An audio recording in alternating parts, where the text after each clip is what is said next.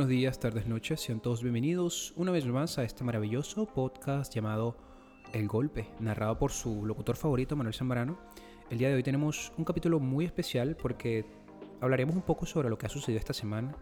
No he querido hablar demasiado de las elecciones porque hay mucha información allá afuera, pero les prometo que lo que les voy a hablar hoy fue el resultado de una modesta investigación que se hizo a través de algunos medios y darles una información verídica, objetiva y veraz.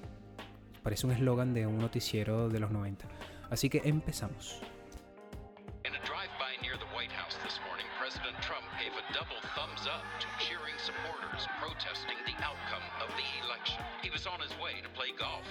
In Virginia, where he gave a rare wave to the TV cameras on the other side of the Potomac. Later, in a tweet that was flagged for misinformation by Twitter, the president wrote, Hundreds of thousands of people showing their support in D.C. They will not stand for a rigged and corrupt election. So far, the president has produced no evidence of widespread fraud or corruption. Después de una semana crítica y definitiva para los comicios estadounidenses, dirían más bien los republicanos, ya que los demócratas han, estado celebrando toda la semana, Trump ha sonado dubitativo en sus últimas declaraciones. Y es que los partidarios del presidente Donald Trump se reunieron en Washington, una protesta para respaldar sus afirmaciones infundadas de fraude electoral mientras avanza con una serie de desafíos legales de largo alcance para anular la victoria del presidente electo Joe Biden. Las manifestaciones del día de hoy, 14 de noviembre, pro-Trump, en Washington y otras ciudades contaron con una combinación de los partidarios del presidente, incluidas personalidades de extrema derecha y miembros de la milicia Oak Keeper y del grupo, del grupo Proud Boys en una, en una muestra pública de apoyo a su esfuerzo por mantenerse en el poder. Ya hemos hablado en, esta, en este podcast de quiénes son los Proud Boys. Y para los que no saben, los Oak Keepers es una organización, uno, es una de las organizaciones patriotas, como llaman ellos, de más rápido crecimiento de la derecha, fundada en abril del 2011 por Stewart Road, un abogado educado en Yale. El grupo se ha establecido como un centro de movimiento anti-Obama. No sé por qué cada vez que hablan de algo anti-Obama suena como, como gente, como supremacistas blancos. No sé por qué, pero es la impresión que me da. La caravana de Trump pasó junto a algunos de las manifestaciones en el centro de Washington el sábado por la mañana, cuando se dirigía a su campo de golf en la cercanía de Sterling en Virginia. Los partidarios que ondeaban banderas y coreaban United States Four Years More mientras los autos pasaban fuera del campo. Los, manifestantes anti-Trump agitaron carteles que incluían We Both Your Fire. Yo me imagino que cuando decían esto se referían a, hacían como una especie de alegoría del programa que él tenía muy famoso donde él decía todo el tiempo You Fire y despedía a la gente o la votaba, no sé. Eso debe ser un golpe muy fuerte para su ego, honestamente, y todos lo sabemos.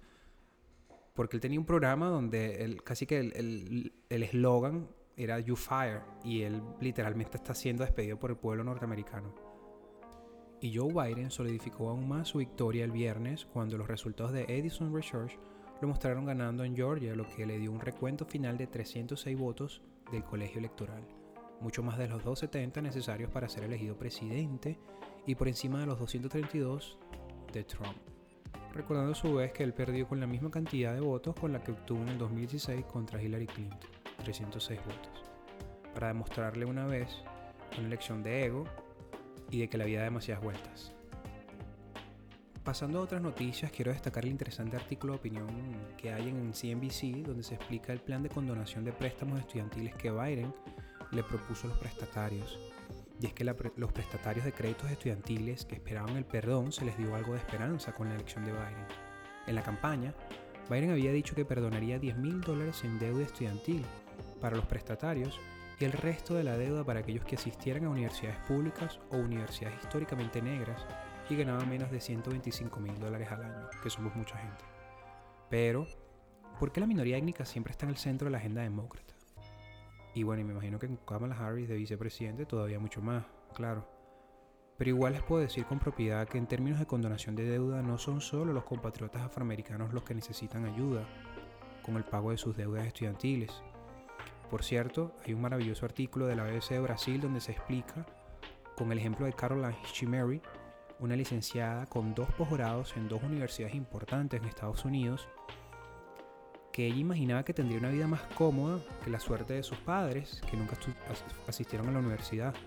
pero terminó su educación con una deuda de 238 mil dólares y hoy lucha para pagar los plazos de esa deuda con un, salario de profesora. Y deudas de 6 dígitos como las de Chimer no son raras en Estados Unidos, un país en el que hay pocas universidades gratis y donde cerca del 70% de los estudiantes recurren a préstamos para pagar la universidad. Esto es según el gobierno. Según la Reserva Federal, la deuda en 2016 de los estudiantes norteamericanos ascendía a, a 1.3 billones de dólares.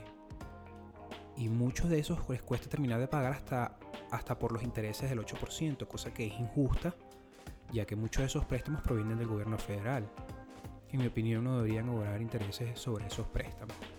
Le perdonaron deudas a los bancos en el 2008 y le, le cobran a los estudiantes 8% de interés a los, a los créditos estudiantiles. Una cosa loca. Pero eso es tela para cortar en un episodio completo, les puedo decir eso con, con, certeza. Y la verdad es que Biden también prometió a los venezolanos un TPS que están en situación de asilo, así que tendrá una agenda ocupada eh, cumpliendo las promesas electorales, se puede decir. Ya por ahí salieron algunos abogados diciendo que no se puede darle a los venezolanos TPS porque eso es una medida solamente para desastres naturales. Entonces hay que ver en qué termina esa novela. El Congreso está mal, el Congreso es puro ratero, ese es el problema. El Congreso está lleno de rateros, está lleno de ratas. Merino no es nuestro presidente. Han tomado un golpe de Estado y simplemente estamos defendiendo el Perú. Para este jueves se ha convocado a través de las redes sociales una gran marcha nacional en Lima bajo las etiquetas Fuera Merino y Toma la calle. Y otras noticias que yo quería compartir con ustedes, que seguro ya ustedes están enterados, es la destitución del presidente Vizcarra. El Pleno del Parlamento declaró, abro comillas, permanente incapacidad moral del mandatario en el juicio político abierto contra él, que se produce cinco meses antes de las elecciones generales del país. Me pareció asombroso que usaran sobre, sobre, todo este referente, permanente incapacidad moral. Yo me imagino que, nada más imaginarme que podamos imputar a Maduro de incapacidad moral. es decir, que, bueno, es decir, estamos contentos porque, bueno, a rasgos generales, sin opinar demasiado lo que sucede dentro de la crisis peruana, eh, se puede decir que el Congreso está haciendo su función de legislar y vigilar a los otros poderes, que en este caso es el Ejecutivo. Pero mm, hay que ver qué es lo que sucede dentro de ello. Por, por ejemplo, la llamada moción de vacancia salió adelante con 105 votos a favor y 19 en contra, y hubieron 4 abstenciones, superando el número de apoyos exigidos en la Constitución, que son 87, ¿no? La iniciativa fue impulsada por acusaciones de corrupción contra el presidente, por supuestos hechos de corrupción en su etapa como gobernador en la región sureña de, de Mon Monquegua.